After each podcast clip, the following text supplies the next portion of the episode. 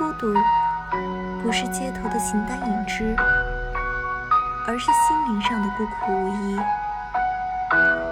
或许行至灯火阑珊处，仍然寻得知心好友，但其实只要轻翻书页，即可神交古人。